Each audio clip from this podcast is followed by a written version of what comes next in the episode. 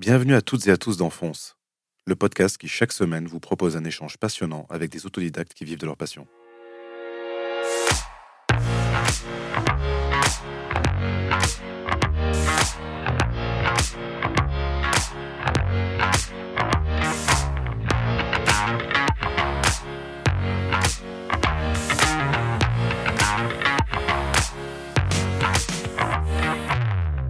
Aujourd'hui, j'ai l'honneur de recevoir le cinéaste Alain Gomis, dont le cinéma libre et indépendant propose une exploration poétique et introspective des thèmes de l'identité, de la marginalisation et de la condition humaine.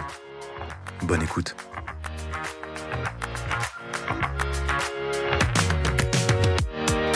Bonjour Alain, comment vas-tu? Bonjour, ça va bien. Depuis euh, plus de 20 ans, tu es euh, cinéaste, scénariste, auteur, réalisateur, metteur en scène. Euh, tes courts et longs métrages ont été primés notamment à Ouagadougou, ainsi qu'à Berlin. Euh, tu es aussi directeur général du centre Yenega à Dakar. Qu'est-ce que j'oublie? Euh, je sais faire du vélo, pas du skate. Je voulais remercier le cinéma L'Utopia de nous accueillir pour justement parler de ton dernier film euh, documentaire euh, Rewind and Play qui est consacré à Thelonious Monk. Euh, mais avant, euh, j'aimerais, si tu le veux bien, revenir sur ton parcours euh, en commençant par euh, ton enfance et parler un petit peu de, euh, de tes débuts dans, dans- dans le cinéma. Euh, tu es franco-sénégalais, né en 72 à Paris. Euh, tu as donc grandi dans les années 70-80. Euh, quel était ton environnement, enfant et adolescent? La banlieue parisienne, la cité, en fait. Je, je- Ouais.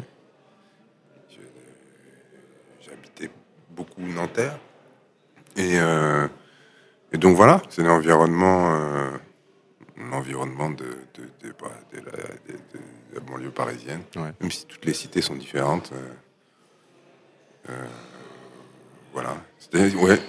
Fait des allers-retours. Après, j'ai pas été que dans, le- la cité. À un moment, on a habité une maison, puis un pavillon, puis après, c'était.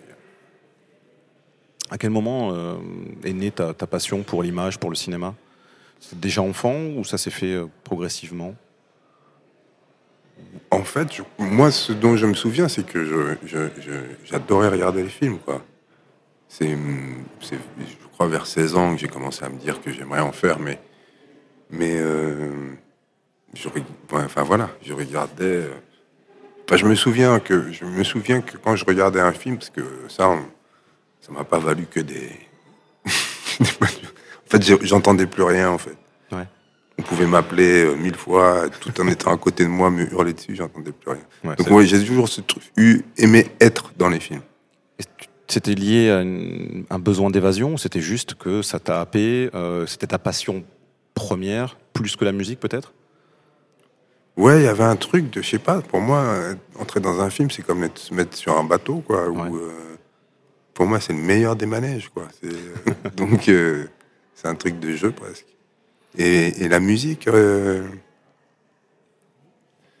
la musique, je me suis, ah, ah si, quand même, j'ai pris des, j'ai voulu, un moment faire du piano, j'ai voulu faire de Ouais. la guitare, etc. Moi, j'ai un frère musicien, en fait.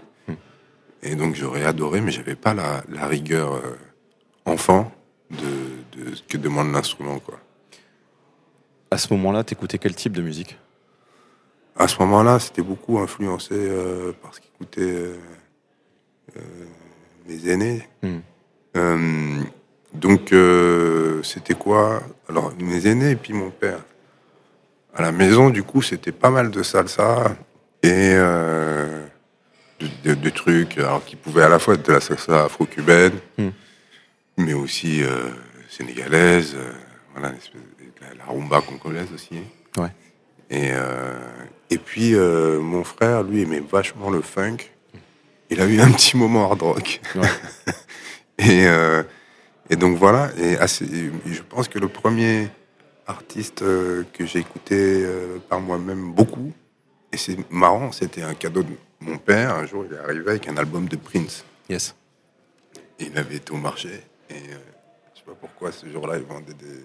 Voilà, et il avait pris cet album-là. Et, euh, et ça, ça a été mon. Et je crois que c'est lui qui a été mon entrée dans le jazz, en fait. Ok. Bizarrement. C'est-à-dire que c'est pas.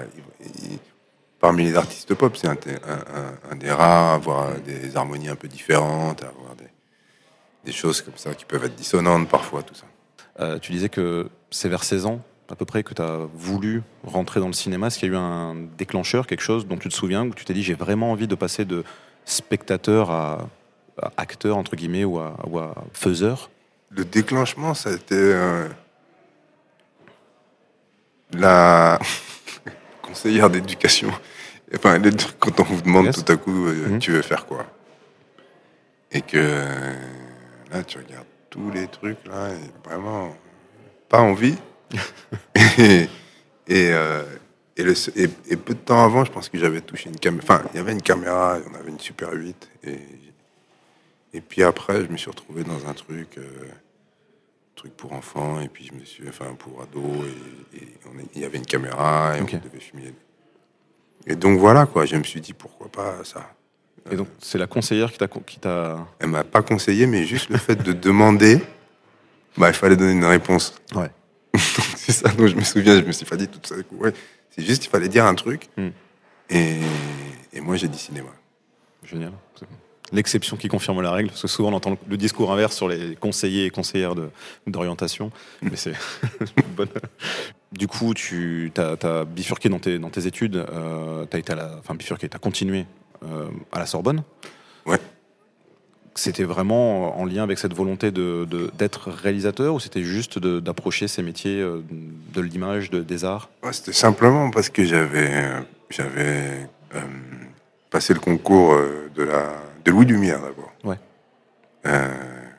j'ai raté à chaque fois tous les concours. Donc j'ai raté Louis Lumière, je crois, deux fois. Et après, je pense que j'ai raté la Fémis deux fois. Donc il fallait faire un truc. Et quand j'ai raté Louis Lumière, j'avais une note catastrophique en, histoire de l'art. Du coup, je me suis inscrit en histoire de l'art à, l'université. Et, et, d'histoire de l'art, comme j'ai encore raté concours, là, il y avait, c'était parisien, et il y avait une section cinéma, études cinématographiques. Donc j'ai fait ça, en fait. J'ai fait ça. Et, là, tu as, trouvé ce que tu es venu chercher ou c'est... Ah, c'était super pour moi. C'était exactement... Euh, Qu'est-ce que ça t'a apporté? bah, D'abord, une, un truc, une cinéphilie. Hmm. Euh, c'est le premier truc, quoi. On trouvait un mec qui enseigne le cinéma italien euh,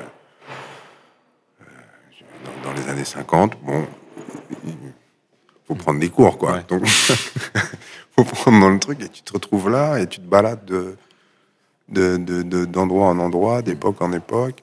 Et, et j'ai voilà, j'ai découvert des films que, dont j'avais même pas idée, en fait. Donc ça, ça a été vraiment bien. Et puis le fait de pas manipuler de caméra tout de suite, tout ça, etc., mm. de forger un peu ton univers. Euh, et puis que quand tout à coup, tu as une caméra, c'est pas comme à l'épicé, quoi. C'est, euh, mm. Donc tu fais pas... faut faire un truc que tu as vraiment envie de faire. Parce que c'est rare. C'est intéressant parce qu'on est... Euh, y a deux, deux, choses qui me viennent à l'esprit. C'est l'époque a changé. Maintenant, on est plutôt à l'inverse. On touche des caméras, on s'amuse avec et on apprend après à bah, la, on va dire la théorie. On est tout de suite dans la pratique, ce qui peut apporter aussi euh, un plus. Mhm. Euh, alors qu'à l'époque, effectivement, bah, ça se méritait de pouvoir avoir une caméra, même la plus petite des caméras. Euh, donc c'est vraiment une autre façon d'apprendre. Et il y a autre chose que je t'ai entendu dire sur, dans des interviews où tu parlais vraiment de la différence entre l'intention initiale et le, le produit fini, en mhm. parlant justement de, bah, du cinéma. Quelle était l'intention initiale que tu avais en tant que réalisateur avant de rentrer dans ces études? Et justement, en quoi euh, ces études t'ont fait évoluer en, mal ou en bien? Mhm. Est-ce que tu as du recul là-dessus ou pas? Pas trop, je crois que je savais pas trop. Euh, le cinéma m'a passionné avant presque. C'est-à-dire que tout à coup, je me retrouve euh, en dans ses études cinématographiques, hmm. donc ce qui était la licence à l'époque. Et, euh, et moi, je choisis scénario. Et là, je me dis, mais ah oui, mais qu'est-ce que je vais raconter Donc en fait, j'avais eu des idées de récits avant, quoi, des petites choses, tout ça, etc. Mais c'était vraiment l'image et comment une image, on passe d'une image à l'autre. Il y, a cette espèce de mécanique intérieure. Euh, le, ouais, il y a un rythme, il y a, voilà, il y avait vient vraiment de ça, en fait. Et les récits sont venus plus du coup de qui j'ai envie de montrer, hmm. qu'est-ce qu'on voit pas. Euh, et, voilà, ils sont venus à l'intérieur de ça, en fait. C'est quelque chose qui, qui, justement, un peu euh, central dans ce, dans, dans, ce podcast, c'est euh, quel choix on fait pourquoi on, choisit un, chemin plutôt qu'un autre. Et c'est vrai que ta, ta, réponse précédente illustre ça, montrer des choses qui nous ressemblent ou qu'on a envie de voir. C'était d'ailleurs le, le, sujet de ton premier film en 2001, La France, un film fort. quelle était la genèse de ce, de ce film, qui, qui est un sujet bah, qui est toujours d'actualité d'ailleurs, sur euh, des questions d'identité, de déracinement, et qui est d'ailleurs interprété par un de tes acteurs euh, fétiches, Jolof Meng? Ouais. Bah, à ce moment-là, je suis à la fac. Euh,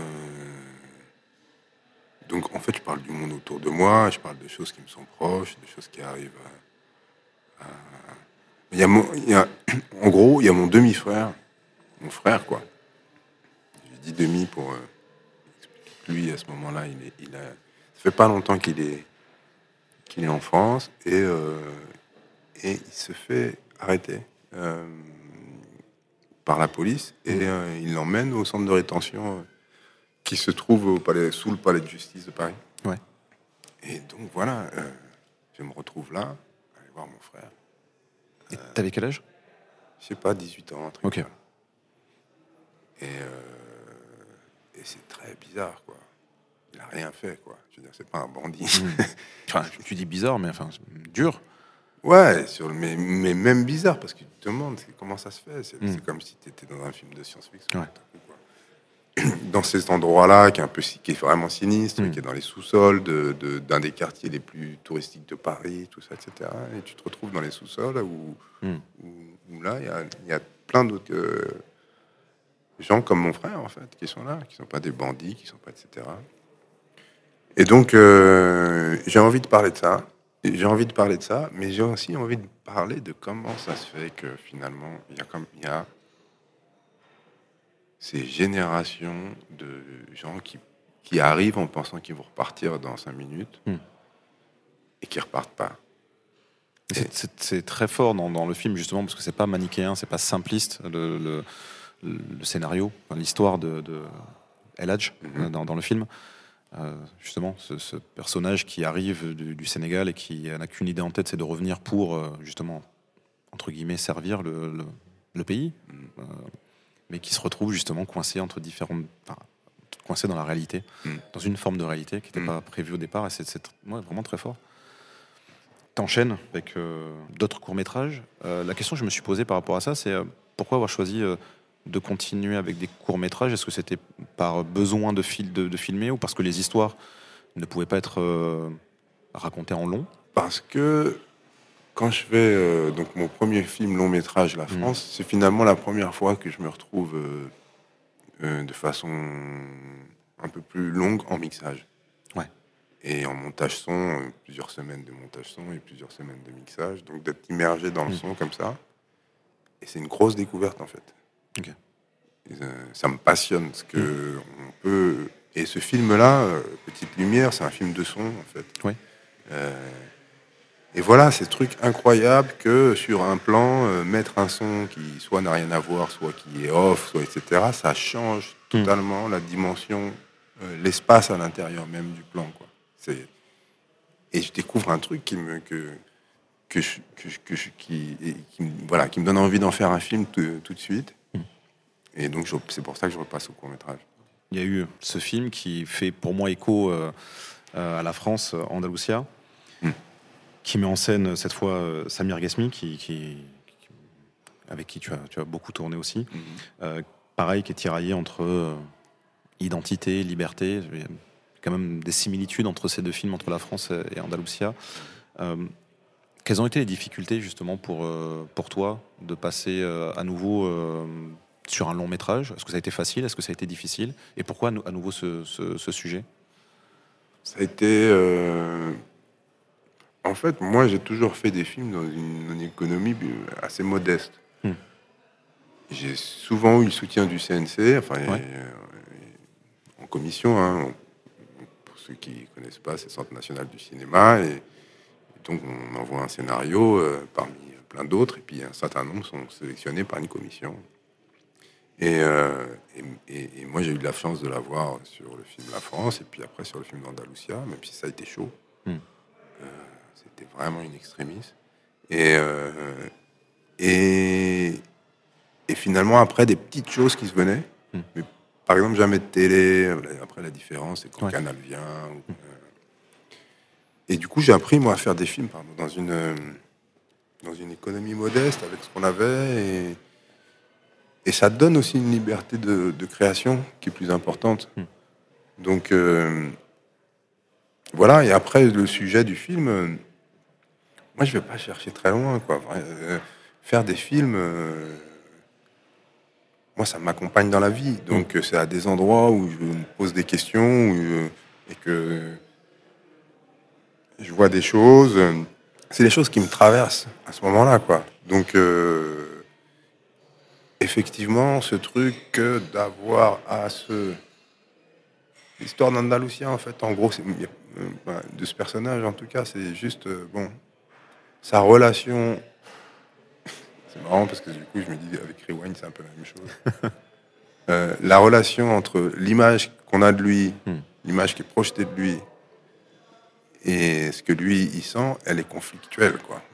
Mais totalement. Et euh, elle provoque beaucoup de colère aussi en Mm. lui. Donc, mais sauf que, du coup, cette colère, on en fait quoi? C'est-à-dire qu'on peut se justifier plein de choses, mais on est abîmé par notre Mm. colère, on est abîmé par la violence. Donc c'est quelqu'un qui est en quête de un peu euh, digérer. Enfin, il a besoin de se sauver parce que sin- sinon il va se détruire. Mm. Donc euh, c'est la quête de, cette, euh, de, de ce gars qui essaie de trouver au-delà euh, de l'impossibilité justement de communication, parce qu'on vous regarde pas, enfin, vous n'êtes pas ce que vous êtes presque. Ah ouais. Et ben, c'est comment, comme- comment il s'en sort et comment il réussit à. Et finalement, dans le film, il n'y a pas tellement de solutions. Il, s'envole. Mais c'est- intéressant de voir qu'effectivement on retrouve ce que, je, ce que je décrirais comme terracine quelque part, parce que tu en as parlé un petit peu avant, il y a ces, questions de d'identité, de métissage euh, dans, dans le premier film, dans la France, effectivement entre, entre le Sénégal et, euh, la France. Euh, dans, dans Andalusia, on retrouve aussi ce, conflit avec l'image de ce personnage qui est issu d'une- cité, de, grands ensembles, et qui essaie de trouver sa place dans la ville, mais qui, quand il revient à la cité, euh, ce, décalage euh, flagrant, euh, et, même finalement au-delà de la cité, c'est ce décalage dans la vie en général. Et c'est vrai que, comme tu le disais, on le retrouve un petit peu dans, dans, dans, News, enfin dans, Rewind and Play, dont on va parler juste après. Et j'ai l'impression que c'est un peu le point commun entre tes différents films aussi, d'ailleurs, c'est le point de vue d'un personnage par rapport au, au- au reste du monde et Mm. comment le reste du monde le perçoit et comment lui essaie de trouver sa place. Ça que Mm. je parlais de liberté auparavant et de- de- d'identité. Mhm. Euh, et donc, forcément, ce qui nous amène à, à deux films qui, qui- qui ont- qui sont marquants dans ta, dans ta filmographie. Tay, euh, aujourd'hui euh, en France, superbement interprété par Saul Williams, qui t'a d'ailleurs valu un, un prix à Ouagadougou, et qui, pareil, fait un peu la suite euh, avec Andalusia, puisque, sans trop spoiler, euh, en Andalusia, il y a quand même une partie qui est un petit peu onirique dedans, qu'on retrouve, à mon sens, euh, tu, me- tu me dis si je me trompe, dans, euh, dans Tay, où justement on a ce, ce- bah, tu as le postulat de départ, euh, cette- ce personnage qui, qui, qui va mourir. Et qui, euh, qui euh, traverse euh, sa vie, Mhm. mais encore une fois Dakar. Et ça, c'est aussi intéressant de, de voir euh, que tu choisisses euh, Dakar comme, comme, euh, comme fond, qui était le cas dans, dans ton court-métrage Petite Lumière aussi. Mhm. Euh, pourquoi ces choix de Dakar et ce choix de, d'histoire pour, pour Euh, tout ça assez naturellement. euh, pour Tay, euh, je continue. En fait, c'est un chemin. J'ai l'impression d'avancer sur la même, euh, la même route. Et je me souviens à ce moment-là même me dire, mais j'espère que les gens vont pas voir trop vite que je fais toujours le même film. mais qu'est-ce qui se passe avec ce gars qui... Alors d'abord, c'est un truc qui me traverse à ce moment-là, euh, de, dire, bon, j'ai un truc avec la mort qu'il faut que j'arrive à, à résoudre. Et puis cinéma, et moi, encore une fois, c'est un truc... que J'en vis, j'en vis de cette façon-là, je veux dire. Mm. Je, je m'appuie sur ma vie et le cinéma m'aide dans la vie. Enfin, ça, ça marche ensemble, je trouve. Et, euh, et donc, j'invente cette histoire-là et elle me permet de, de continuer un peu sur ce truc de l'étrangeté Mm. mais de façon plus, j'allais dire, métaphysique. C'est-à-dire que finalement, au fond, j'apprends en avançant sur mes deux films précédents que euh, on est d'abord étranger à soi-même. C'est-à-dire que le premier truc, enfant, par exemple, que de se découvrir. Hmm. Euh, voilà, tous les enfants se sont, euh, se sont enfin, explorés des trucs dans le, voilà, dans le, sur le visage, sur les machins. Il y a plein de choses étonnantes et puis on explore ses limites. Hmm. On voudrait pouvoir courir plus vite, on voudrait, etc. Tous ces endroits, en fait, qui, nous font et qui passent souvent par des espèces de limites. Donc il y a une espèce de truc où on apprend euh, sa place dans la famille, où on apprend, on apprend. et que la première, oui, ce truc aujourd'hui de se regarder dans la glace ou passer devant un miroir et dire ah oui c'est moi ou ah tiens merde j'ai cette gueule là maintenant ou etc. Donc ce rapport d'étrangeté avec soi-même finalement me paraissait être le c'était au même endroit mais tout à coup aussi un peu délivré des questions d'identité au sens euh, en Europe euh, euh, de la question de l'immigration me permettait de toucher à la question de façon humaine je pense que c'est ce que j'avais essayé de faire déjà sur les deux autres. Euh, et dire qu'en fait, au-delà même, ce qui m'intéressait aussi, bien dans Andalusia que dans la France, c'est au-delà de la question euh, immigration, tout ça, etc. C'était ces espaces traversés par ces deux personnages et euh, qui, qui, en gros, avaient à se découvrir eux-mêmes. Donc là, voilà, pour moi, j'étais pas loin. Et, et, et, Dakar dans un cas comme dans l'autre, aussi pour Petite Lumière, Dakar, c'est une ville. De, quand je dis que c'est un, film de son, Dakar, c'est une ville de son. C'est une ville de plein, plein de sons aussi parce que euh, il y a moins de bruit, j'allais dire, euh, euh, dans une ville comme. Bah là, on est à Bordeaux. Il y a une espèce de brouhaha hmm. permanent de fait de voitures, de plein de choses qui recouvrent beaucoup de petits bruits. C'est vrai. Euh, dans un certain nombre de quartiers de Dakar, donc ceux, qui me sont familiers, euh, il y a moins ce, voilà, ce, bruit de fond. Et alors, du coup, il y a plein d'éléments qui hmm. ressortent. Quoi. Euh, des bruits du quartier, parfois juste les bruits des pas, les, bruits de, différents artisans, les bruits des maisons avoisinantes. Donc, c'est vraiment une ville de son. Hmm. C'est marrant que tu, parles de ça, parce qu'effectivement, le son revient. tu en parlais tout à l'heure pour euh, pour Petite Lumière. Euh, là, t'en parles maintenant. On en parlera tout à l'heure aussi dans, pour euh, Rewind and Play, parce que ça a eu un, rôle déterminant, je pense, dans ton, ton montage. là, on est sorti après avec ton, ton film suivant de cette quête ou de ce voyage intérieur avec Félicité, qui est ton film bah, le plus primé, le plus connu, je pense, à ce jour, qui, qui raconte une, une, histoire, l'histoire d'une chanteuse qui essaie de sauver son fils à Kinshasa. Mm-hmm. Si je dis pas de bêtises, tu as commencé à avoir l'idée de ce scénario, ou en tout cas de ce film, euh, en découvrant Kaisai All Star En fait, j'avais déjà euh, un peu l'histoire du film et j'imaginais la faire euh, au Sénégal. Ouais. descendre un peu en Casamance, et éventuellement en Guinée. Et j'ai découvert la musique du Kaisai All Star. Elle n'était pas chanteuse à ce moment-là, le, hmm. personnage. D'accord. et j'ai découvert la musique du Kaisai All Star et j'ai vu une vidéo de donc Mambouyi, la chanteuse, qui, hmm. Euh, et, je me suis dit, mais c'est elle, en fait. C'est elle et la musique, là, qu'il y avait.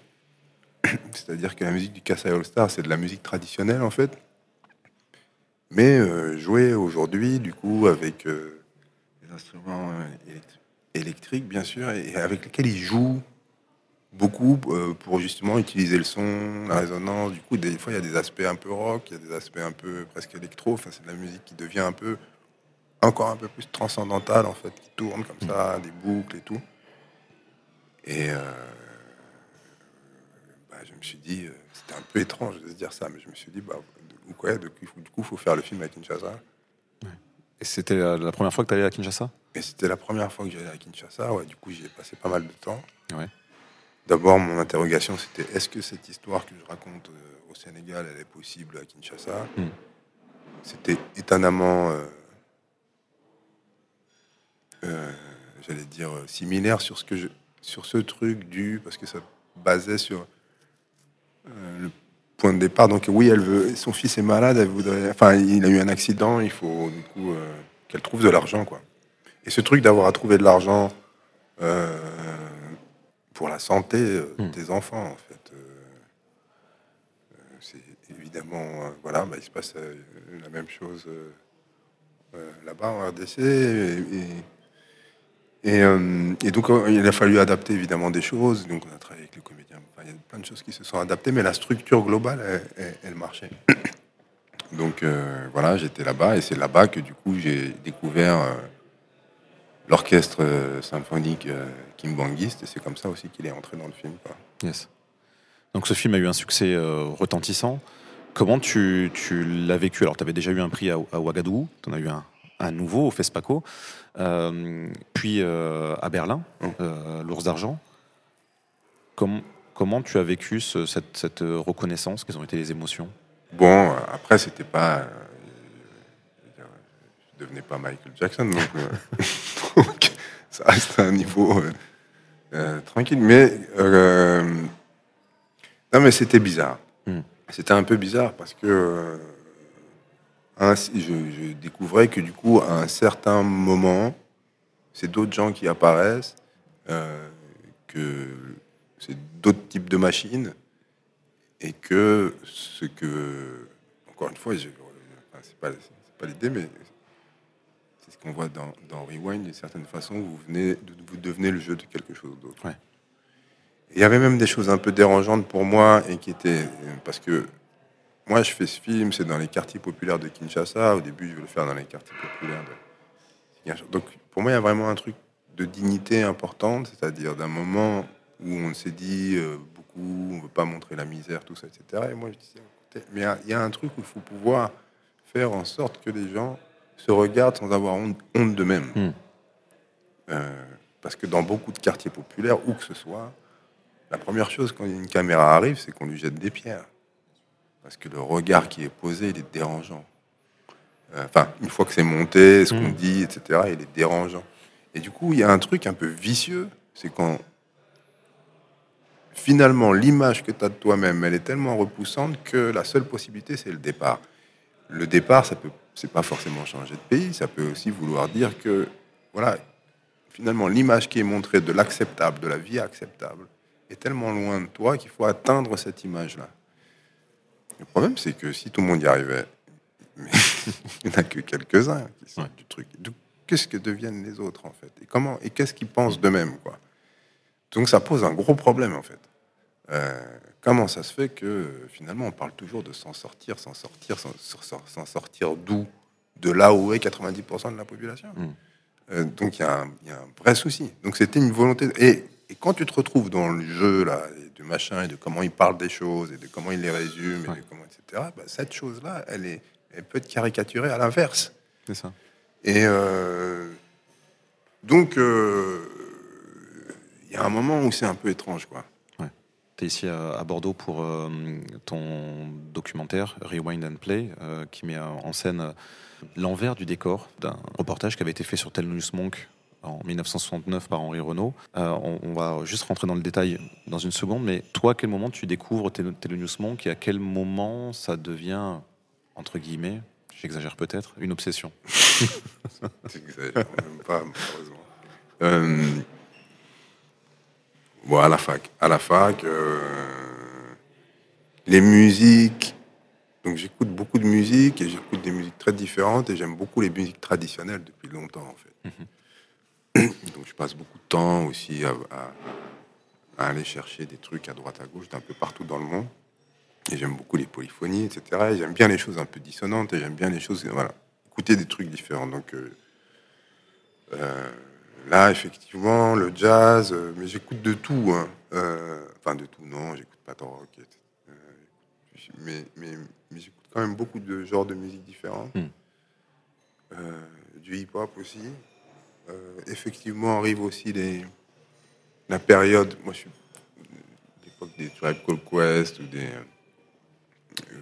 des De La Soul, etc., qui commencent aussi à introduire des, une espèce de. Et puis les, les le jazz à ce moment-là, c'est euh, Butch le funk, c'est-à-dire euh, c'est des frères Marsalis. Mhm.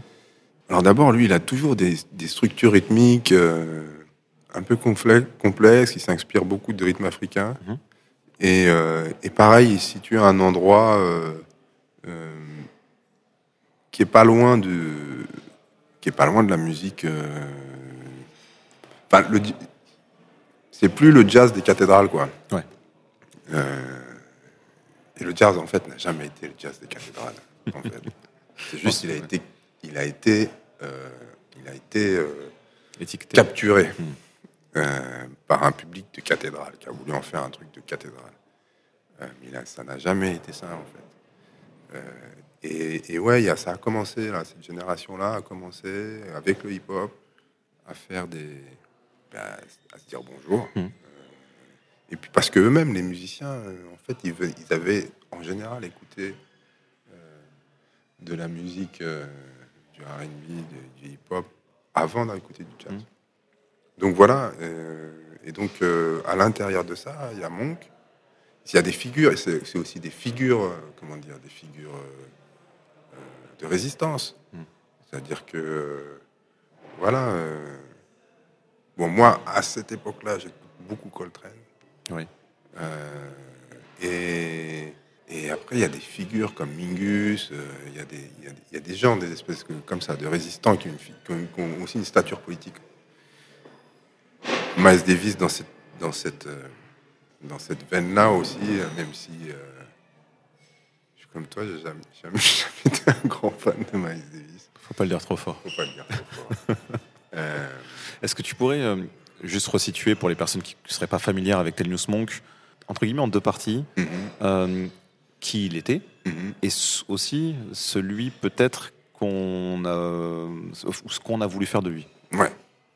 Ben ouais, voilà. Du coup, c'est comme ça que finalement, tous ces fils-là, là, ils, mènent, ils mènent inévitablement à, à Monk. Hmm. Coltrane, il décolle. Il a joué chez Miles Davis, mais le moment où il, où il se trouve vraiment, il est bon avant, hein, Hmm. mais le moment où il se trouve vraiment, c'est quand il est chez Monk. Ouais. Euh, Miles, grand fan de, de, de, de Monk, euh, même avec une histoire compliquée, mais au fond, c'est quelqu'un qu'il admire énormément. Mhm. Euh, et, voilà, les Parker, euh, Dizzy Gillespie, etc. On se trouve, on se- on- et les mecs d'après, de la génération après, même du free jazz, etc. Évidemment, euh, Mingus, dont on a parlé, mais tous ceux qui arrivent derrière, Cécile Taylor, tout ça, Mm. etc. Ils parlent tous de Monk, quoi. Et, et, et, et- et voilà, euh, et ce mec-là, je trouve que euh, il a ouvert les portes. Mm. C'est-à-dire qu'il a commencé sur des structures classiques à casser des trucs. Il a cassé des trucs, il a inventé sa façon de. son, son propre doigté, par exemple. Pour que ça sonne différemment, il a les, les structures des phrases, il les a changées, il a joué avec les harmoniques, etc. Il a fait ouvrir vachement d'espace, quoi. Et les gens sont rentrés derrière lui. Donc voilà, c'est en ça qu'il m'a de plus en plus fasciné, en fait. Euh, ce qui est aussi euh, important, c'est l'aura ou l'image que qu'il avait ou qu'on lui a donné. Ouais. Euh, et c'est peut-être ce qui t'a amené aussi forcément derrière à, à- à t'intéresser un peu plus à lui pour la création de, si je dis pas de bêtises, de Sphère, Ouais. euh, ce, ce film que tu, tu es en train de préparer.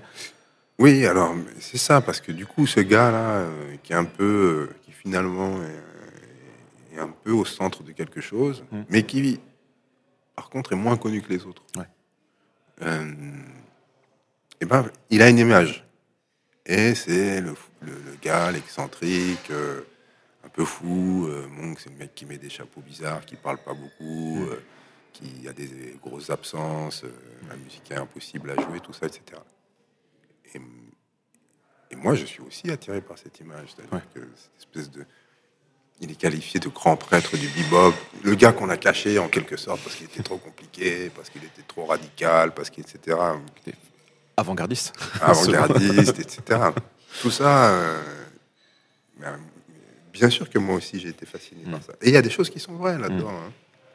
C'est juste que, pareil, c'est la sauce qu'on met là-dedans. Mm. qu'on, euh, Et c'est ça qui, moi, m'intéressait sur ce film-là, et la possibilité de le faire, parce que ça existait dans les rushs, de montrer. Il y a eu un super bouquin fait sur Monk par un mec qui s'appelle Robin Cayley, et qui est un universitaire euh, spécialiste de l'histoire afro-américaine, et euh, qui a passé, qui fait partie de ces gens-là, qui ont une espèce de fascination pour Monk. Il a passé 13 ans de sa vie à écrire, à faire des recherches, et euh, il a fait une biographie de Monk qui est incroyable. Et qu'on aime Monk ou pas, elle raconte beaucoup plus du point de vue des, des musiciens ce qu'était leur vie. Et, et, du coup ça il, se détache de plein de fantasmes, de plein de euh, et le livre il est vachement bien, il remet les choses en contexte, tout ça, il est vraiment vraiment vraiment intéressant. Et l'une des choses dans la vie de Monk, ça a été effectivement que à un moment donné, euh, c'est daté, c'est en 47, au moment où il enregistre pour la première fois chez Blue Note. Ouais. Euh, donc Blue Note, c'est Alfred et Lorraine Lyon, mmh. c'est un couple. Euh, elle, elle se demande, elle aime bien sa musique. C'est des premiers enregistrements qu'ils font. Ouais. elle aime bien sa musique. Elle dit oui, voilà, c'est un peu compliqué. Comment faire? Comment le vendre? Elle écrit un texte. Et dans ce texte, il y a presque tous les émoncelles qui l'appellent le High Priest of Bebop. Euh, et qui fait cette image du type euh, totalement dans sa musique, complètement dans sa tête, hermétique au monde, tout ça, tout ça. Il y a des choses vraies hein, ah dedans mais sauf qu'elle elle l'amène à l'endroit du marketing en quelque sorte. Avec des bonnes intentions, encore une fois. Et ça démarre de là. Toi, tu, tu sors de Félicité, tu es amoureux de, de, ce, musicien, en tout cas, tu aimes euh, cette image. À quel moment tu as eu envie de faire ce biopic qui est censé s'appeler Sphère mhm. euh, À quel moment tu as eu cette idée de faire un, un film autour de, de Monk? Ça fait des années, en fait. Ouais. Ça fait des années, mais j'avais pas les clés. Euh, mais je les ai toujours pas totalement. La preuve, c'est que le film n'est pas encore fait. Ouais. Euh, mais à ce moment-là, je me dis, ok, je peux me lancer dans le truc. Euh, quand je dis j'avais pas les clés, à ce moment-là, c'était des clés de, de, narration entre guillemets. J'avais pas mm. l'intention de raconter sa vie comme ça. C'était plutôt comment, sans trahir le personnage et ce que j'aime du personnage. Euh, j'arrive à écrire quelque chose. Et puis, je dois dire que c'est quelqu'un qui, moi, m'inspire dans l'écriture. C'est-à-dire sa façon de faire, de déconstruire en quelque sorte, de faire coexister des blocs, etc. etc. Euh, donc, essayer de trouver une écriture qui ressemble à ça et qui arrive à parler de lui. C'était un peu ça l'idée. Tes recherches ont commencé il y a combien de temps autour de tes recherches, on va dire actives euh, autour de, de, ce, projet? Ça doit faire une bonne dizaine d'années. Ah ouais, d'accord, ok. Ouais, moi je suis un lent.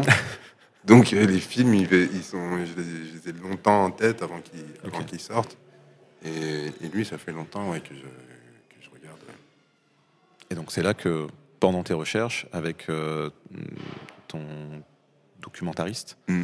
euh, vous tombez sur ces, ces images de, de, de Lina euh, à la base, c'était juste pour justement nourrir ce, nourrir ce futur film. À la base, c'était avec ton, documentariste euh, Olivier Rignot euh, que, que tu étais en train de faire des recherches justement et que tu as demandé à Lina ce qu'ils avaient comme matériel, que tu es tombé sur ces rushs. Le, documentaire original qui, avait été, qui avait été diffusé à la télévision sur l'ORTF, enfin le documentaire, en tout cas le reportage sur, sur Monk, tu l'avais déjà vu avant de demander les, les, les rushs? Ouais. J'avais vu à peu près tout ce qu'ils nous ont envoyé parce que c'est disponible en ligne sur le site D'accord. Euh, mais la grande surprise, c'est qu'il y avait euh, un, petit dossier euh, inconnu et c'était les rushs de l'émission. Ok. Donc ça, ça a été une... Et eux-mêmes, ils n'ont pas pris conscience de ça parce que j'ai appris après que c'est extrêmement rare en fait que mm. les rushs des émissions de cette époque-là aient été conservés. Et puis surtout, de, oui, depuis 69 Ouais, 69. Donc c'est resté là. C'est resté, là. resté là. Une erreur, euh, un, heureux hasard. un heureux hasard ou encore un monquin. Ouais. ça, ça colle bien. côté. Euh, donc tu vois ces, ces rushs qui, qui, racontent une toute autre histoire que, que, le documentaire original, qui en fait, pour, pour rappel, euh, en fait, c'est Henri Renault, pianiste, connaissance ou ami de, de, Monk, qui profite de sa, de sa tournée européenne pour et de son concert le soir euh, à Playel pour euh, enregistrer justement des morceaux de musique avec lui et faire une interview. Mhm. Cette, euh, cette interview est très partielle dans le résultat final, parce qu'on voit Monk jouer et il y a deux questions qui sont posées. Et donc toi, en voyant les rushs, tu vois en fait tout l'envers du décor de cette interview et forcément, là, tu découvres des choses qui, qui sont très intéressantes. Ouais, parce que c'est une émission réputée, même dans le livre de Robin Kenny, hmm. euh, comme étant une émission où il a été euh, bien traité, en fait. Hmm. Euh, on raconte son histoire, etc. Et, euh, et, en fait, ce qu'on voit, c'est que, et qui est assez dérangeant, c'est que même pour euh, des gens qui veulent faire la promotion de Monk et qui l'aiment et qui l'admirent, tout ça, etc., toute la durée du truc est très pénible. Hmm. Quand on remet, parce que moi après, ça a été ça, j'ai mis les, les, rushs dans la durée de, enfin pas la, la, la chronologie de la façon dont ça s'est passé. Donc il y a des petits retours en arrière à un moment, à, certains moments, mais globalement c'est la chronologie de comment les, comment les choses se sont faites. Et comme ils, ils, ont commencé à le filmer dès son arrivée à l'aéroport, hmm. j'ai pu récupérer toutes ces images et, et, et essayer de donner l'impression non plus de quelqu'un de, de, ceux qui faisaient l'émission, mais de plus de Monk qui vit tout ce moment-là en fait. Et là, on voit que contrairement à tout ce qu'on a raconté, euh, oui, il n'est pas maltraité au sens où il n'est pas insulté, etc., etc. Mm. mais que il y a toute cette façon de faire qui est extrêmement condescendante et qui fait vraiment pas du tout attention à lui et qui et qui, on n'arrive pas toujours à, quand on voit le film euh, à se dire où ça se place exactement. Mm. Mais on est très mal à l'aise. C'est frappant. C'est ouais, c'est fou quoi. Il est filmé déjà comme une bête curieuse. Mm. Il y a des gros plans super étonnants. On a l'impression qu'il filme un animal. Mm. Euh, quand il est au piano, personne ne le calcule. Il paraît absolument tout seul. Et surtout, ce qui est très frappant, c'est que euh, Monk devient l'obstacle au récit de sa propre vie. C'est-à-dire que tout ce qu'il dit est supprimé. On le voit, on, voit Henri Renault se retourner et mm. dire euh, Non, ça c'est désobligeant, on ne le prend pas. Et ce qui, donc, de l'entretien, il restera que deux questions. Oui, mais quelle question? Une question, c'est euh, quel est le titre du morceau que vous devez interpréter Et vous souvenez-vous quand vous l'avez composé Tout le reste a été jeté à la poubelle. Hmm.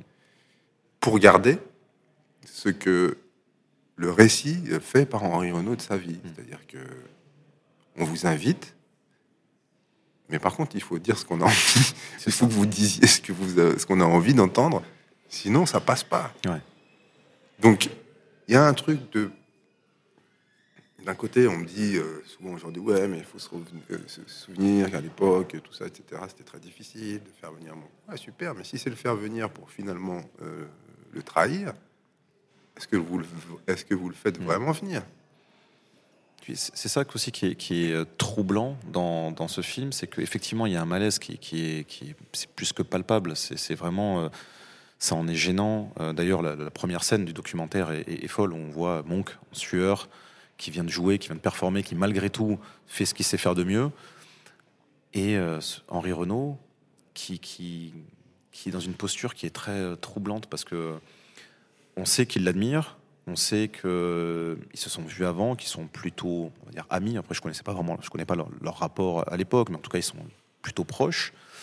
Euh, mais euh, c'est bourré d'incompréhension entre les deux. Au, minimum, c'est de l'incompréhension. Mm. Il paraît extrêmement seul, entouré de tous ces gens. Personne prend la peine de lui traduire ce qui, ce qui est en train de se passer, de, s'adresser à lui. On le laisse dans l'incompréhension. Et on le voit dans ses yeux euh, qu'il est fatigué, épuisé et, un, peu perdu peut-être. À quel point ça a été difficile pour toi de, justement de montrer ça? Est-ce qu'il y a eu de, ta part une, une volonté d'accentuer cette solitude. Alors, je sais qu'il y, a un ou deux plans comme ça où on, le voit en, transparence, euh, qui m'ont beaucoup frappé, où on le voit marcher. Enfin, on le voit en gros plan en train de jouer, et puis on le voit en même temps marcher, euh, qui montre que en fait, il est là, mais il n'est pas là. Euh, est-ce que tu as, eu, as usé de certaines techniques pour, pour accentuer ça, ou est-ce que vraiment c'est du matériau brut? Ah, C'est beaucoup, beaucoup du matériau brut. Après, moi, j'ai un regard, bien sûr. Hmm qui s'appuie euh, entre autres sur les recherches que j'ai fait avant, tout ça, etc., mais qui est quand même un regard. Je mm. raconte aussi une histoire, quoi. Euh, telle que moi je l'aperçois euh, dans les images. Mais j'ai essayé, en tout cas, tout ce qui est off, c'est dans le film. Ouais. donc j'ai j'ai mis la, l'ensemble des choses qui avaient été retirées, en fait, pour montrer comment ça se passe. Et donc, mais quand même, en montant, on intervient. Bien sûr. Donc, euh, c'est pour ça qu'à un moment, euh, montrer le film à son fils, en fait, à un moment Ouais. du montage. J'avais besoin qu'il me dise euh, si. Et en fait, il m'a dit Bah ouais, c'est l'homme que je connais. Donc, il m'a dit plein d'autres trucs. Mais, mais le truc essentiel, c'était ça, quoi. C'est l'homme que je connais. Et il m'a dit aussi, évidemment, c'est pas lui qui est fou. On voit bien que c'est pas lui qui est fou, que c'est le monde autour de lui qui est Mm. fou. Euh, ouais, il est particulier, mon cas. Enfin, il est- pour moi, il est d'abord particulier parce que c'est quelqu'un d'extrêmement honnête. Mm. Et on voit là, il- il- il- c'est pour ça qu'il est si difficile à interviewer. Il va jamais faire de réponse s'il si, si- s'il n'a pas envie de le faire, ou surtout s'il trouve pas que la question est pertinente. Mm. Il va répondre en deux mots, alors que la question, elle peut faire trois phrases. Ouais. Et euh, c'est ce qu'il fait euh, sur le truc de la, du, du- du piano dans la cuisine. Et euh, donc, il a ce truc-là où il est toujours honnête. Et, et- et pour moi, c'est ça qui transporte au piano aussi, hein, c'est que c'est cette espèce d'honnêteté. Donc, euh, je, moi, j'essaye de travailler euh, les images pour qu'on essaye de ressentir dans. Donc, parti- et là, c'est bien parce qu'il y a des longs plans sur lui en train de regarder. Mm. Et du coup, on le voit entre- là, un peu euh, tout seul, pendant que les autres s'affairent autour de lui. Il joue un peu. Il est. euh, donc. euh, Ouais, ouais, moi j'ai essayé de faire basculer le point de vue, c'est tout ce que j'ai essayé de faire. Moi, il y a une, scène qui m'a marqué, qui, est- qui pourrait paraître anodine. On le voit jouer au milieu du, du documentaire. On le voit jouer justement pendant que tout le monde s'affaire. Et il joue, si je dis pas de bêtises, il est en train de jouer le, le titre Telonius, un peu plus lentement d'ailleurs que, que on entend euh, habi- habituellement dans les enregistrements. Et cette séquence, elle se termine par des bips.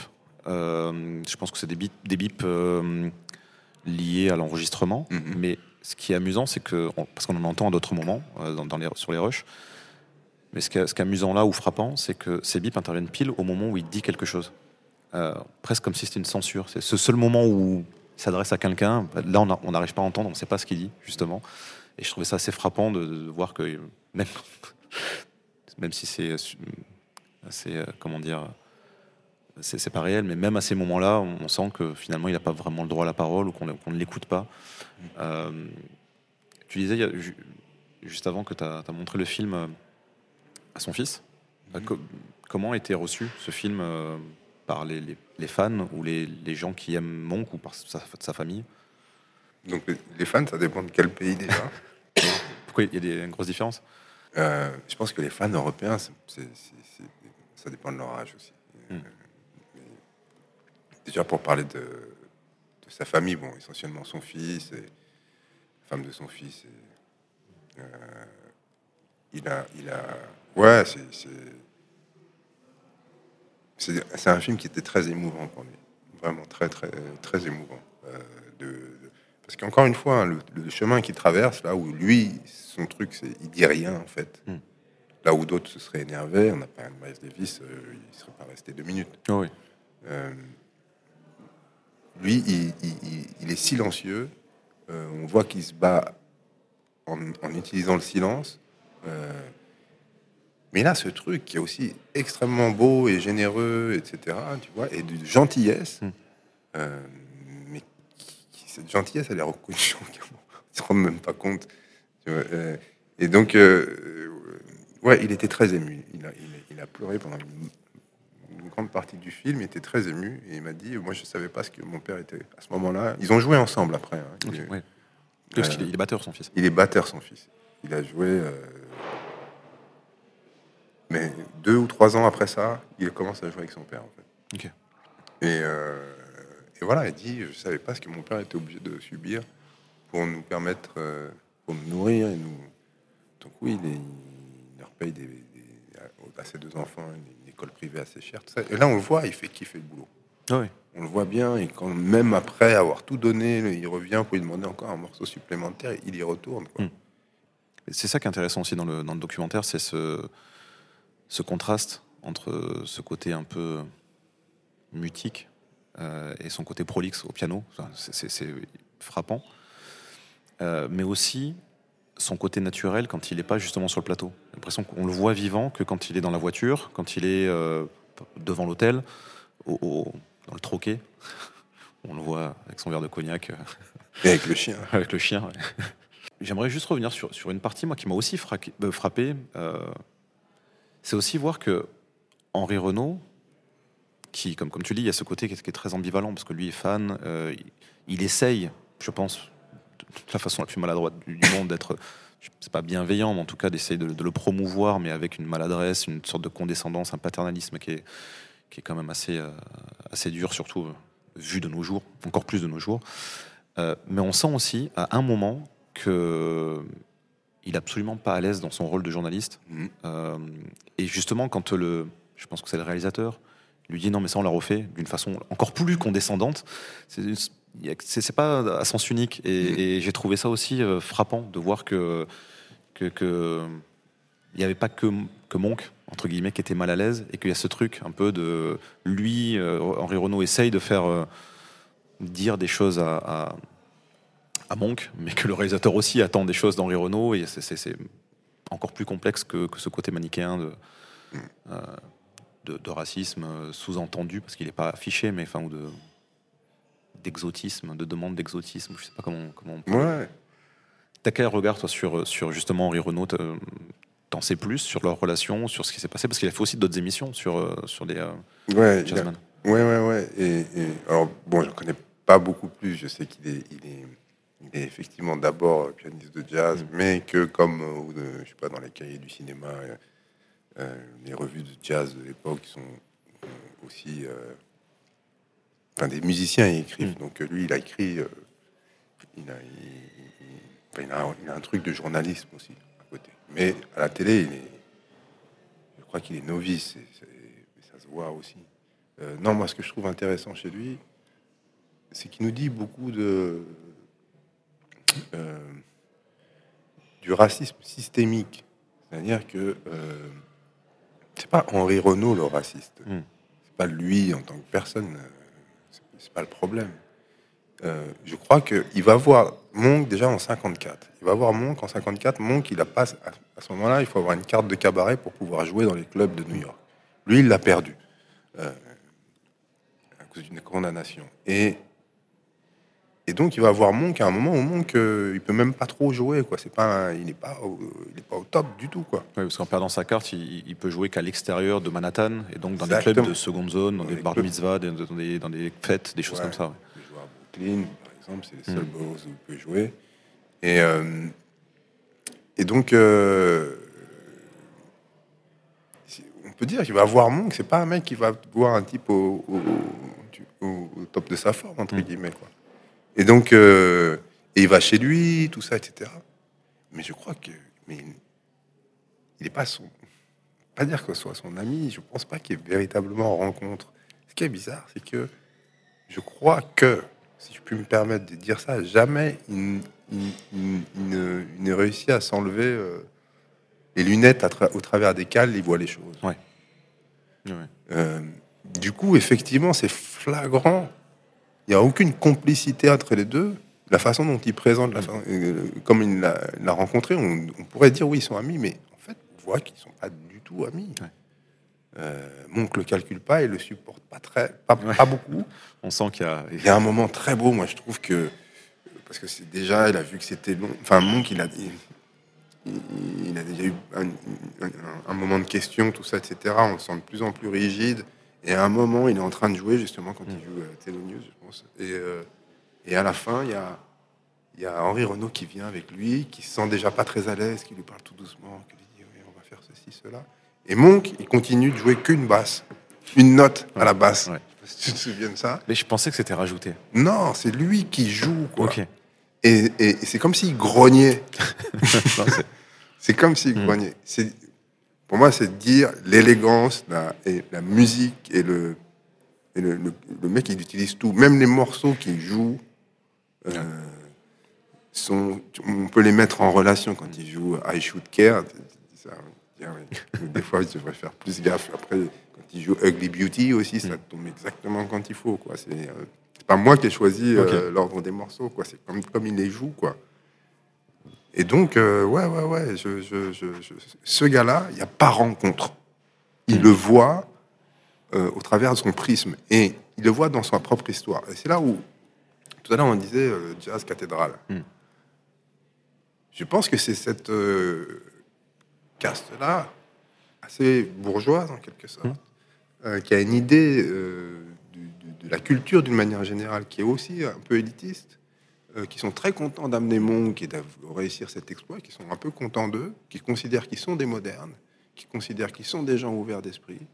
Euh, et dans cette position-là, ils sont vachement dangereux, en fait. Et on l'est tous. Bien sûr.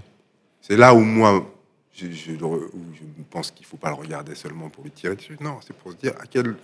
Nous-mêmes, à chaque fois qu'on est dans cet endroit-là où on pense que. On devient des gens dangereux si on ne se rend pas compte qu'on est subjectif. Bien sûr, et puis il y a cette idée aussi de, fétichisation de l'autre qu'on peut retrouver euh, partout. C'est frappant de- de- d'imaginer bah, Monk justement en, en musicien qui vit sa vie de musicien.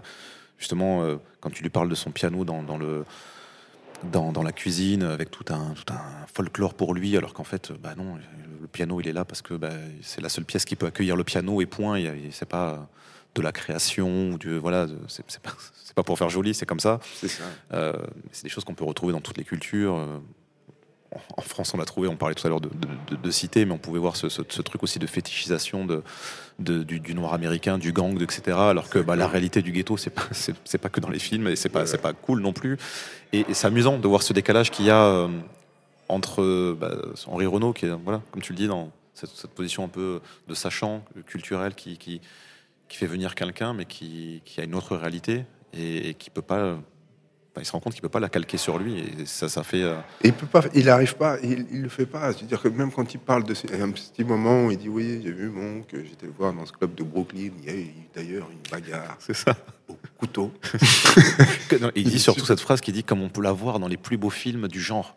Ouais, de- ouais. C'est pour ça que je parlais de, de, de Et dit, gang avant. euh, il y avait des jeunes noirs qui dansaient magnifiquement d'ailleurs. ouais. Euh, voilà, c'est- plein de ces choses-là. Hmm. C'est-à-dire qu'on est quand même un peu aux eaux. Euh, c'est fantastique, c'est extraordinaire, et même le piano. Et aussi, encore une fois, cette autre chose de la culture élitiste. C'est-à-dire que moi, je pense qu'on veut, il veut- plus Monk qui va être excentrique, plus sa musique va être définie comme avant-gardiste, euh, compliquée, tout ça, etc. Plus ils sont des gens extraordinaires et plus, euh, en plus, c'est une façon de se démarquer. Le jazz a connu ça, je crois, de, même chez ses aficionados, cette façon de, de se sentir un peu supérieur, de le mettre à un endroit, euh, de, de l'encaster un peu, et, de- et, et ça lui a pas fait que du bien. Pour finir sur ce magnifique euh, film, euh, il y a quelque chose que, que, que je t'ai entendu dire qui est, qui est hyper intéressante. Ça résume un petit peu ça. C'est cette le fait qu'il était important de, de déconstruire cette nécessité du spectaculaire. Ouais, parce que donc il y a ça, c'est tout ce dont on vient de parler, et puis après il y a la machine. Hmm. Ce qui est fou, et je suis tout à fait d'accord, il en est aussi victime, parce qu'il y a aussi ce moment où après le départ de Monk, on lui demande de regarder là dans le vide, de faire comme si c'était lui, et on le commande comme un robot, il devient marionnette de la chose. On a affaire à des formats. Hmm. Euh, C'est-à-dire que ce, la, ce qu'est Monk, ce qu'il veut dire et la façon dont il parle et tout ça, ça, c'est un peu, ça ne rentre pas dans le format. Et on le sait, euh, nous tous, que pour accéder à certains financements, pour accéder à certaines diffusions, il faut rentrer dans les formats. Mm. Or, le problème de ces formats, souvent, c'est qu'ils nous permettent plus de dire ce qu'on voulait dire au Mm. début. Le cœur de la chose, elle a disparu. Et c'est un vrai problème. Et c'est déjà le problème de Monk, avec sa musique, euh, pour, pour réussir à la faire entendre, avec tous ces gens qui, du coup, trouvent le truc de rendre extraordinaire. Ouais. Il faut que ce soit extraordinaire. Et le problème, c'est que quand on parle de choses extraordinaires de cette façon-là, mais on, la- on les tue aussi, on les caricature, elles existent. Enfin, c'est bizarre, on les enferme quelque part, quoi. Et ça, on continue de vivre ça, mais à 3000%. Quel artiste on choisit et pourquoi Donc, euh, heureusement, la plupart d'entre eux, d'abord, il y a quelque chose qui vient des oreilles de- du, du public, quoi. Mm. Mais après, comment les... Le storytelling autour, il est- à vomir dans la plupart des cas. On va utiliser n'importe quoi. Si tu as dormi dans la rue, euh, si euh, un tel s'est fait violer, si machin, etc. Enfin, c'est ignoble à chaque fois. Et, et ce sont des outils de communication, de rendre extraordinaire, parce que sinon, on a l'impression, enfin, ça passera pas. Et ça, ça nous bousille. Très actuel comme, euh, comme, comme phénomène. Et on voit que c'est pas récent. c'est pas récent et je pense qu'aujourd'hui c'est pire parce que c'est bien plus professionnalisé. Qu'il y a des outils vachement plus puissants Mm. euh, pour savoir ce qui fonctionne, ne fonctionne pas, attire le regard, etc., etc. Je veux dire, euh, on est quand même au moment des algorithmes. euh, on peut se- parce que quand on voit Henri Renault être, être piloté comme une marionnette, on se demande mais qui pilote la machine Mm. Euh, on- Là, on peut, se la, on peut se la poser de, de façon plus. euh, et, et- et à quoi on a affaire? On a affaire à essayer de vendre, c'est tout. Mm. C'est- marchandiser l'ensemble des choses. Et donc, il y a des choses dont on sait qu'elles sont efficaces et d'autres que. Et c'est assez terrible. Pour continuer de façon beaucoup plus large dans ce sujet, euh, on voit que l'in- l'indépendance, la transmission, euh, la responsabilisation, alors ça semble assez important pour toi. D'ailleurs, tu es directeur euh, général du, du centre Yenenga à Dakar. Euh, C'est un centre qui est dédié euh, à la, à la formation, à la création, à la diffusion cinématographique. Tu as aussi créé euh, une société de production euh, avec la réalisatrice euh, Valérie Aluaka. Euh, D'où sont nés ces projets et en quoi est-ce nécessaire? Boîte de prod parce que euh, enfin, c'est de la recherche d'indépendance, de réussir à faire les choses euh, justement euh, en deçà des formats, j'allais dire. Ouais. Euh, donc forcément, ça demande. euh, et ça, Saul Williams, il, m'a appris beaucoup de ça. Oui, Il faut rappeler qu'il est musicien. qu'il est Euh, musicien, euh, poète. et, et donc, il m'a appris beaucoup de ça, les, les- Américains, puisqu'ils sont. Il y a moins de quadrillage, de fondation, de trucs, de, de machin. Ils, ils sont habitués déjà depuis longtemps. Et on le voit particulièrement dans le jazz aujourd'hui. Ouais. La façon dont ils, auto- Mm. ils, ils autocommuniquent, ils font des trucs, ils, passent d'un monde, d'un univers à l'autre. Leur ouais. Euh, donc, euh, ouais, et, et- et, et posséder les outils. Posséder les outils pour être en capacité, encore une fois, c'est pas le format normalement. Le format, il doit pas s'imposer au sujet. C'est Ah. le sujet qui doit, qui doit transformer le format. Hmm. Si on respecte quelqu'un et qu'on fait un film, etc., euh, il y a un moment où on peut pas le faire rentrer dans, les cases. Il faut, inventer une nouvelle case avec ce truc-là. À chaque fois, ça doit être nouveau. Et ça, ça va à l'encontre de notre système euh, économique de- de- de- d'efficacité. Du coup, tu es basé, tu, évolues entre l'Europe euh, et l'Afrique au sens large. Euh, tu sembles très à l'aise, très en paix avec ces questions d'identité? Ça va continuer d'être le cœur de ton travail, tu penses, dans les prochains, prochains projets, mis à part euh, le, le futur projet sur, sur Monk Mais souvent, enfin, malheureusement, euh, revenir, à- euh, c'est pas, c'est pas malheureusement d'ailleurs, mais c'est des fois c'est, un, peu douloureux parce qu'il y a, y y des, il y a des, faut aller à la guerre souvent quand même. Mm. Et euh, t'aimerais bien être tranquille de temps en temps en fait. Euh, mais c'est vrai, hein, c'est compliqué de, parfois, voilà, quand ces images elles me tombent dessus. Bon, c'est un film avec lequel j'ai, pas trop suivi en festival. Il en a fait beaucoup. Là, je fais quelques projections. Donc, en tout, j'ai dû quand même en faire une vingtaine. C'est, douloureux de se déplacer avec, quoi. Euh, Donc, euh, c'est pas par plaisir. mais, juste euh, comment t'échapper, quoi? Le truc est là. Il, faut bien un moment le partager, le montrer, parce que j'ai l'impression que ça peut nous aider aujourd'hui. On va passer à la dernière partie de, ce podcast, juste euh, parler un peu de, toi, de comment tu, tu continues de te former, d'évoluer. Euh, ton cinéma est un cinéma, on va dire, traditionnel, peut-être assez loin des, de la technique pure. En tout cas, tu n'es pas là pour, juste, pour show off, comme on dit. Mhm. Mais est-ce que tu continues de te former euh, de façon, euh, façon active, euh, soit sur les techniques de narration, de, de- de captation Est-ce que c'est quelque chose qui t'intéresse Et si oui, comment? Bah, j'essaie de garder, de. Alors techniquement, je suis assez nul, mais je continue quand même de. Bon bah voilà, là, pour faire le, mon prochain film que, que je commence là, euh, la première partie euh, là du casting, tout ça, etc. Mais où je commence à travailler des trucs. Ben voilà, j'ai dû. On a pris une Alpha 7 là, voilà, donc il fallait que j'apprenne à me à me servir de cette, de, de cette petite caméra Sony que j'aime bien par ailleurs. Euh, donc voilà, il y a ce côté technique là, comme ça, où il faut quand même que je sache monter, etc. Mhm.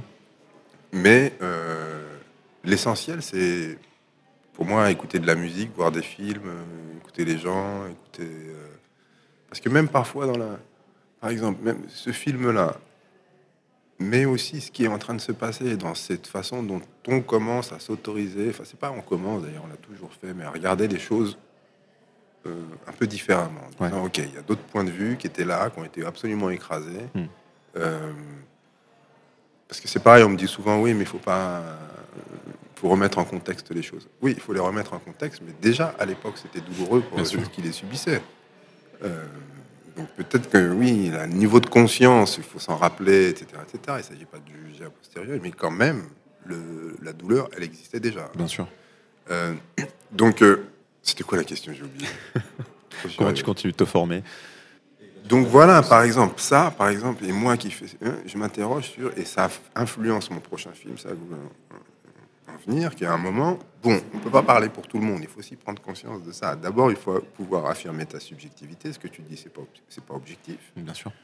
Euh, il n'empêche que ça m'intéresse là, du coup, euh, dans le film que je prépare, d'aller entendre les gens aussi Hmm. sur les questions que je vais aborder. Euh, et, et donc il y a cette partie-là documentaire qui n'était pas prévue, mais qui, qui, qui est d'aller écouter pour que ton récit, bien que ce soit le tien, il soit quand même ouvert dès le départ à des choses euh, qui, que toi tu pourrais pas dire en fait. Tu dirais pas de cette façon-là, à d'autres points de vue, et- etc. Quoi. Donc c'est et ça, ça va vouloir dire que tu inventes une forme aussi. Hmm. Euh, parce que comment tu fais entrer ça là-dedans et, et voilà. Mais si effectivement on commence à essayer de s'écouter les uns les autres, bah ça va, on va devoir transformer les, les choses. C'est le fameux truc de l'assimilation ou de l'intégration. Ce qui est un- une espèce de drôle d'idée de te dire, ok, mais tu changes rien. tu vois, ça doit être exactement comme avant. Hmm. Euh, ah non, c'est bizarre, c'est comme idée. C'est déjà plus comme avant. Avec, comme comme l'a dit il n'y a pas longtemps Marcy, trop tard. Ouais, je veux dire que c'est- c'est c'est extraordinaire cette idée de se raccrocher à une image qui s'éloigne de plus en plus dans le temps. Hmm. Mais Et- la et- réalité, elle est là. Et qui souvent est, est fausse. C'est quelque chose qui, me- qui, qui revient souvent quand on parle de ça, de c'était mieux avant, etc. Et, justement, ce, ce- ton documentaire montre ça aussi. Mm. C'est ce fantasme qu'on peut avoir d'époques qui sont révolues, que parfois certains n'ont pas connu. Euh, et quand on voit des images d'archives, on se dit, ben, en fait, c'était ça Mm. avant. Donc, est-ce que c'était mieux ou pas? Ça, c'est encore une fois euh, subjectif. Mais, Mais là, une pour forme qui. de réalité est, est- est- est là. On- là, on- quand on voit les images de, de- de Rewind euh, and Play, euh, voilà, il y a une forme de, de réalité et pas, euh, une pas que de subjectivité. Ouais, c'est ça. C'est que c'est aussi ça dans la subjectivité. En, de quel côté tu regardes Aussi. ouais. Alors c'était mieux avant. C'est comme quand Trump dit euh, Make America Great Again. Pour qui? Je veux dire, on revient jusqu'où? Et alors, elle, elle est grande pour qui l'Amérique? Là Attends, euh, je veux dire, c'est quand même un point- une question de point de vue qui est Mm, vraiment bien importante. C'est pour ça que les récits sont vraiment importants Mm. et que les points de vue dans les récits sont vraiment importants. Et dans tous les récits, euh, nos récits historiques, euh, c'est évidemment des choix, c'est des choix de perspective et de qui parle et de qui ne parle pas. Mm. Et, et- et- et- et- et quand tu reviens sur chacun des, des- chacune des, des- des luttes, etc., tu te rends compte qu'il y avait déjà presque tout. Ouais. Sauf que ce qu'on raconte, on a, on a éludé euh, les femmes, les homosexuels, les racisés, etc. etc. C'est comme s'ils n'avaient pas été là, en fait. En fait, ils sont là depuis tout le temps. Mais c'est fou, de- c'est- carrément incroyable. Et ça, c'est des trucs de, de- de- de l'histoire officielle. Ouais. Donc, et après, dès qu'il nous est inculqué dans des formats, dans des trucs, ça fait qu'on est même plus conscient et responsable de, de, de- de- de ce qu'on fait. Donc oui, euh, pour moi, en tout cas, c'est évidemment entendre ça. Mais euh, écouter toutes ces formes, c'est... Et si on revient deux secondes au jazz, le jazz, c'est magnifique pour ça. Hmm. Ce qui se passe actuellement, c'est magnifique pour ça. C'est-à-dire que ça se nourrit de partout, Hmm. ça réinvestit la culture populaire à un endroit où presque on avait séparé euh, euh, le jazz culture élitiste de, du- de la culture musicale populaire. Hmm. Et, mais c'est les mêmes gens, c'est les mêmes musiciens. C'est vrai. Euh, dans ta carrière, est-ce que tu as déjà été euh, victime du fameux syndrome de l'imposteur? Sûrement. je sais pas comment il se formule, Ouais. mais euh, déjà le cinéma c'est particulier parce que euh, ça coûte cher. Mm. Même dans des petites économies, ça coûte cher. Euh, c'est souvent une, bonne partie, une, dans mon cas, une grande partie d'argent public. Moi, je viens de milieu populaire, Mm. donc on parle en millions d'euros euh, pour un petit film. euh, donc euh, oui, un million d'euros, c'est un petit budget d'un petit film. Mm. Il y en a évidemment qui se font avec moins, mais, mais et du coup, euh, ouais, qu'est-ce que je fais? Est-ce que j'ai le droit de le faire? Est-ce que ma voix? Parce que c'est quand même aussi un truc bizarre. Tu demandes à des gens de venir se réunir dans le noir pour et de rien dire pour venir et voir un truc que tu as fait. C'est quand même assez dictatorial comme, Mm. comme position. Donc oui, c'est spécial. C'est- normal un peu de se poser la question. Et moi, je me la suis posée tout de suite. Et la seule réponse que j'ai réussi à me donner, je sais pas si elle était euh, suffisante, mais c'était de dire bon, il faut que tu sois absolument honnête avec ce que tu fais. Tu te trompes peut-être, euh, mais tu auras comme avocat ton honnêteté. Quel est le pire conseil qu'on t'ait donné dans ta carrière Le pire conseil qu'on m'a Ouais. donné, ça c'était un, un pote qui a, je me souviens, voilà, c'est pas, il, il avoue, c'était pour mon premier film. Euh, je chope un rendez-vous euh, chez euh, Paolo Branco, qui est un producteur portugais, voilà, qui fait des films d'auteur, qui a une espèce d'aura comme ça, etc. J'attrape un rendez-vous chez lui et un pote me persuade que c'est lui qui doit y aller À ta place à ma place. Qui va, ce sera vachement plus impressionnant si je suis pas là et qu'il va être là, il va se charger du truc. Là, là. Je dis mais non, mais non, mais non, mais non, mais il finit par me persuader. Il y va. Catastrophe Qu'est-ce que c'est que ce gars qui vient même pas au rendez-vous? Tu vois, tu sors de mon bureau. Ça, c'est le plus grand, le plus mauvais conseil qu'on m'ait donné, que j'ai suivi. Ouais, que donc que tu as suivi. Euh, à l'inverse, euh, quel est celui que tu donnes euh, le plus souvent, notamment dans, dans, dans ce centre euh, culturel, euh, cinématographique? Essayez de trouver votre façon de faire les choses. quoi. Hmm. Personne n'a envie d'écouter un nouveau Michael Jackson. Et je dis ça, mais en fait, des fois, on voit apparaître des. mais, mais ils ne durent pas souvent. Euh, mais. qu'il y a quelque chose où finalement, là, c'est pareil. Qu'est-ce qu'on. Comment on peut trouver sa propre pertinence? Moi, je pense que tout le monde est pertinent. Euh, à partir du moment où il trouve son endroit pour le dire, en fait. Euh, et donc, du coup, voilà, c'est de, Et en fait, l'effort, le truc qu'on fait souvent et que font les plus jeunes et qu'on fait tous, euh, et c'est là où Monk, encore, il est, un- c'est un exemple formidable. C'est-à-dire que ils viennent faire un premier, un premier film, un film d'école ou d'autre chose, et ils veulent que ça ressemble à un film. Hmm. Ils veulent et ressembler à un film, c'est ressembler à un film qui existe déjà. Ils veulent se rassurer, faire de, de ce qu'ils font Ouais. du cinéma. et il faut qu'ils fassent un truc qui ressemble à voilà. Pour sinon, c'est pas du cinéma. Et ben, il faut désapprendre ça un peu pour oser faire un truc qui euh, qui vous surprend vous-même, quoi. Et je pense que c'est la seule façon de réussir à s'en sortir, parce qu'après il y a des très bons faiseurs, mais je suis même pas sûr.